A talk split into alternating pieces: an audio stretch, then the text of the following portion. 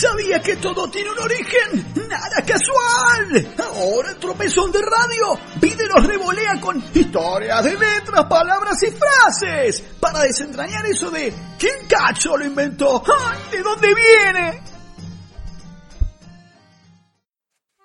Muy buenas noches para todos y todas, martes otra vez y arrancamos con esta columna, este clásico ya de cada semana intitulado Historias de letras, palabras y frases. Siempre aclaramos con la debida esencia del autor homónimo de este libro, que es el periodista y escritor Daniel Balmaceda, y la entrega de hoy se titula Pequeños Grandes. Habría sido ridículo, como hablamos la semana pasada, que la novia de Popeye, Olivia Olivo hubiera sido bautizada en español con la traducción literal, esto es olive oil, que sería aceite de oliva. La necesidad de recrear los nombres de los personajes para adaptarlos a otros idiomas es una tarea habitual y demuestra la importancia de un buen traductor para lograr el efecto del nombre original. Por ejemplo, El Llanero Solitario, aquella popular serie de los años 60, se llamaba en inglés Lone Ranger. Lone es solitario, por lo tanto, ahí no hay problemas. Pero Ranger no quiere decir llanero en español, no. Se trata más bien de un soldado de infantería ligera de la Segunda Guerra Mundial, ese tipo preparado para misiones especiales e incluso hasta un guardabosques. Ni los Power Rangers ni la chata Ford Ranger se acercan ni por asomo al concepto de llanero. Tampoco la serie televisiva de los 90, Walker Texas Ranger, protagonizada por el legendario Chuck Norris, podría arrimarse la idea de aquel llanero salvo por el hecho de que las dos historias se situaban en la región oeste de los Estados Unidos. Por otra parte, el vocablo llanero se usa en Venezuela y en Colombia y define a los que en la Argentina denominaríamos gauchos.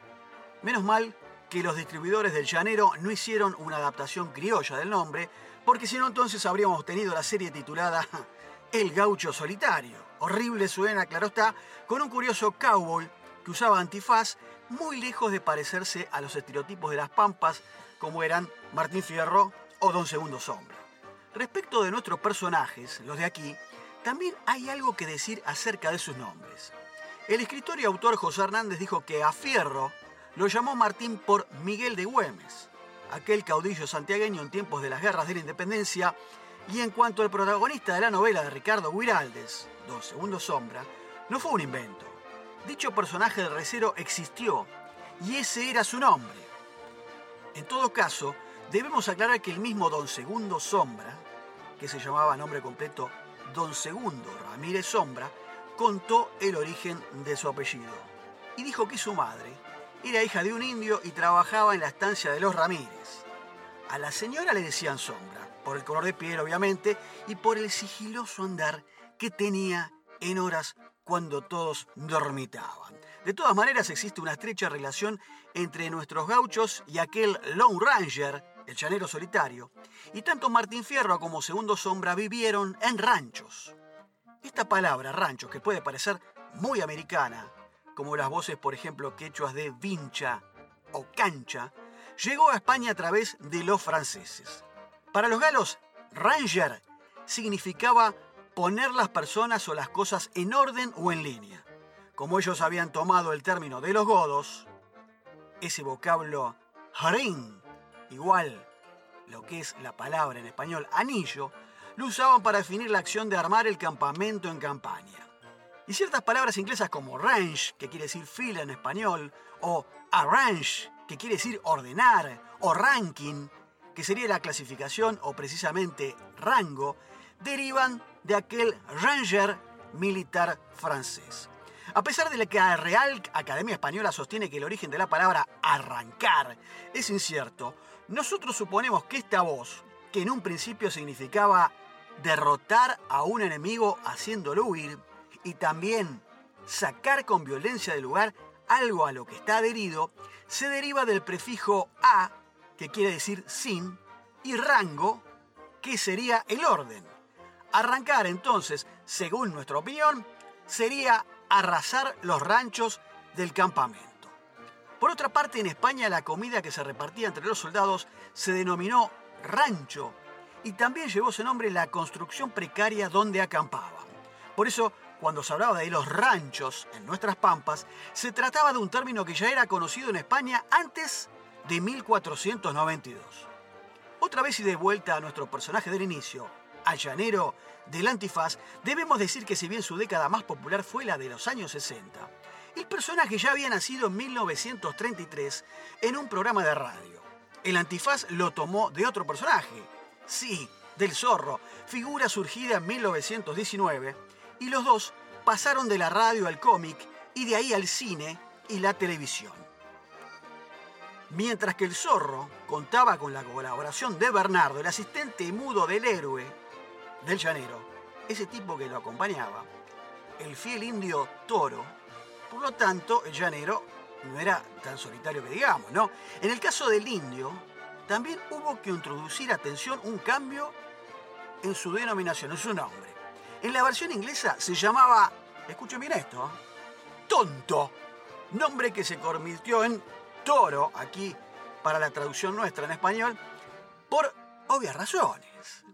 En cambio, hablando también de personajes, Bruce Wayne y Richard Dick Grayson pasaron a llamarse Bruno Díaz y Ricardo Tapia. Sí, señores, Batman y Robin sin disfraz para que tuvieran más familiaridad con el público de Hispanoamérica. Respecto del nombre de Robin, fue inspirado en Robin Hood, sí, el héroe medieval. De hecho, lo vistieron con ropa similar.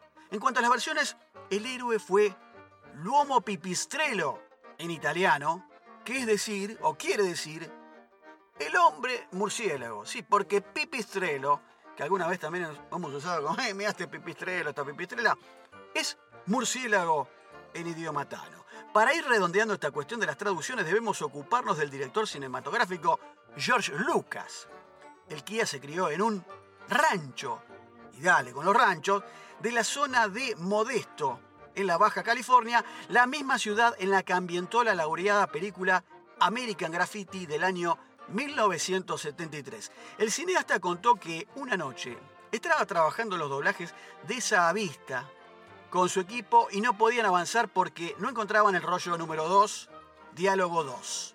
Estuvieron buscándolo entonces un buen rato hasta que un compañero gritó, ¡No!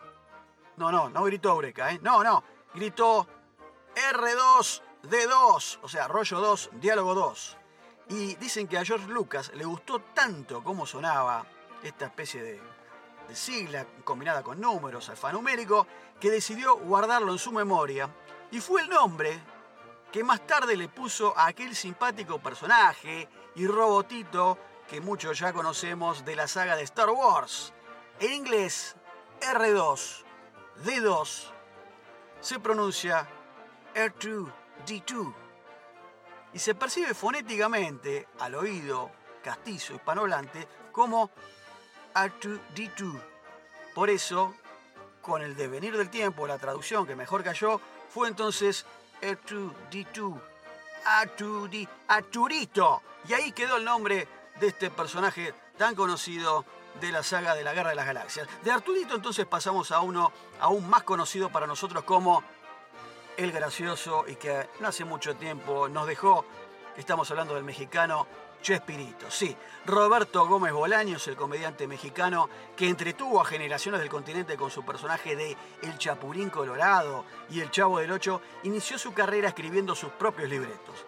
Debido a esa cualidad fue simpáticamente comparado con aquel escritor inglés, William Shakespeare, pero por ser bajo de estatura, estamos hablando de Roberto Gómez Bolaños, lo llamaron entonces el pequeño Shakespeare a lo que devino después en esa deformación o en el oído hispano, Chespirito, Chespirito, Chespirito. Y ahí quedó entonces el nombre de este tan conocido autor de los personajes que aquí, por lo menos en Latinoamérica, supimos consumir ¿eh? en, repeticiones, por lo menos desde el año 80, y no creo si todavía lo siguen dando.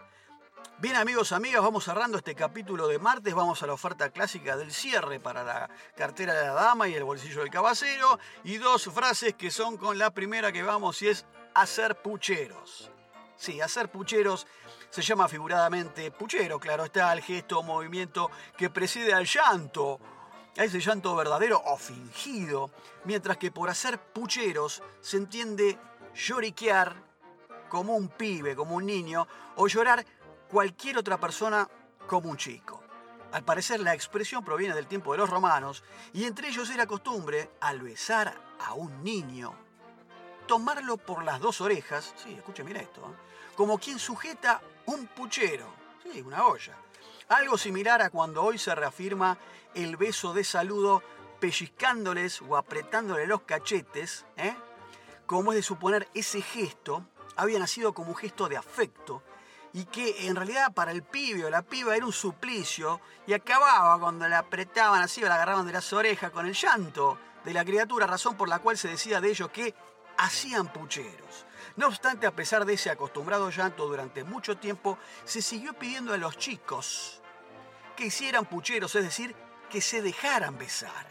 Es sabido entonces que la infancia es aquella época de la vida en que los padres se ponen realmente insoportables.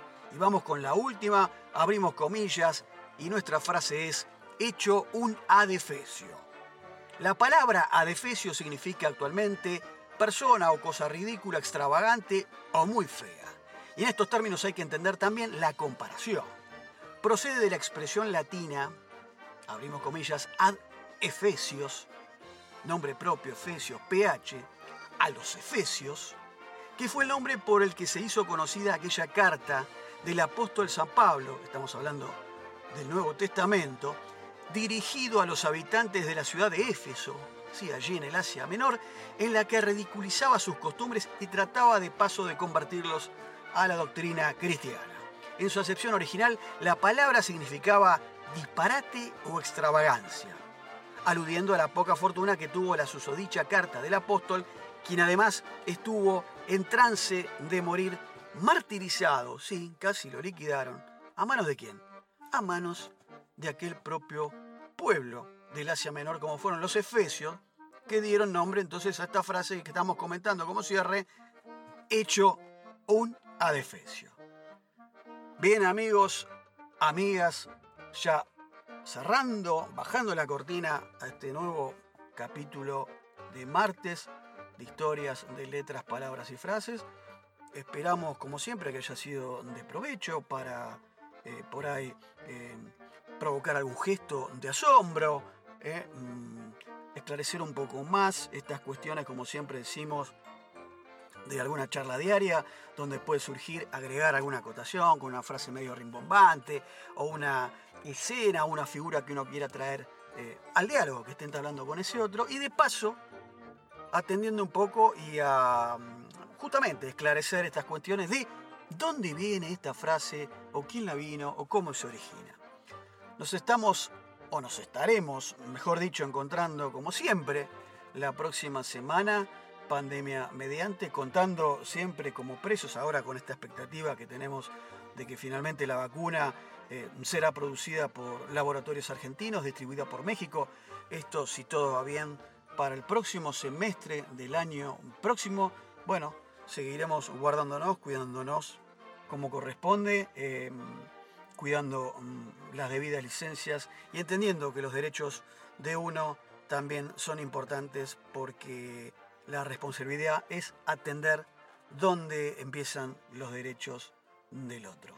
Será entonces hasta el próximo martes. Chao.